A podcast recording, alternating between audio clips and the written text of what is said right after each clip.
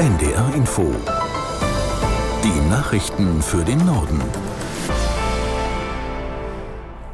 Um 14 Uhr mit Astrid Fietz. FDP-Chef Lindner hat beim Dreikönigstreffen in Stuttgart vor Polarisierungen und Angriffen auf die Demokratie gewarnt. Seine Rede steht unter dem Eindruck des Mitgliedervotums, bei dem nur knapp 52 Prozent dafür gestimmt hatten, die Regierungsarbeit mit SPD und Grünen fortzusetzen.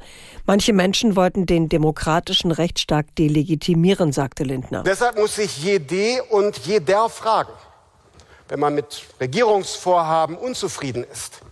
Will ich eine andere Politik oder möchte ich ein anderes System?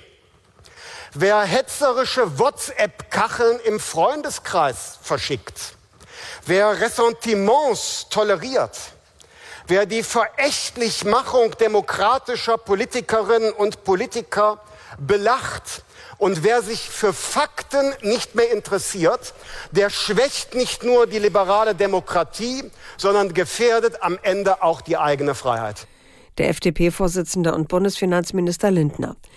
Im Kloster Seon in Oberbayern hat das Treffen der CSU-Landesgruppe im Bundestag begonnen. Bis Montag wollen die Abgeordneten über den Ukraine-Krieg, die Migrationspolitik und die Europawahl sprechen.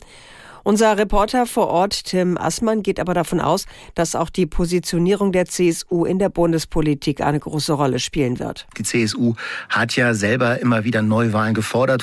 Dass es so weit kommt jetzt in naher Zukunft, glaubt die CSU auch nicht. Aber man wird sich hier natürlich an der Profilschärfung versuchen. Man wird versuchen klarzuziehen, dass man eine eigenständige Kraft ist.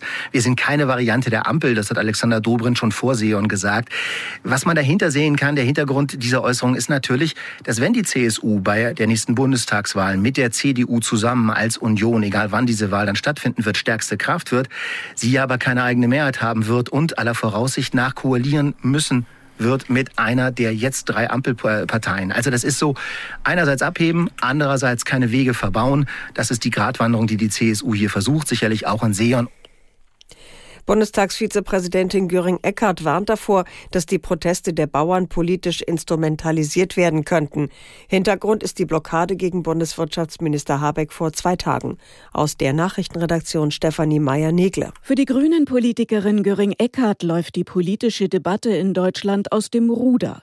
Im Interview mit dem Deutschlandfunk stellt sie den Protest gegen Wirtschaftsminister Habeck in Schleswig-Holstein in eine Reihe mit Angriffen auf kommunale Politiker. Laut Polizei werden Veranstaltungen von rechtsextremistischen Parteien wie der Dritte Weg von AfD-Mitgliedern und Funktionären der Partei angemeldet oder sie seien als Redner vorgesehen. Göring-Eckert mahnt deshalb vorsichtig zu sein. Vor seiner Nahostreise ist US-Außenminister Blinken zu Gesprächen über den Gaza-Krieg in der Türkei eingetroffen. In Ankara kam er mit Staatspräsident Erdogan zusammen. Die Türkei spiele eine entscheidende Rolle, wenn es darum gehe, dass sich der Konflikt zwischen Israel und der Hamas nicht ausweite, hieß es aus dem US-Außenministerium. Zuvor hatte Blinken mit Außenminister Fidan nach türkischen Angaben über die schlechte humanitäre Lage in Gaza sowie über den NATO-Beitritt Schwedens gesprochen. Das waren die Nachrichten.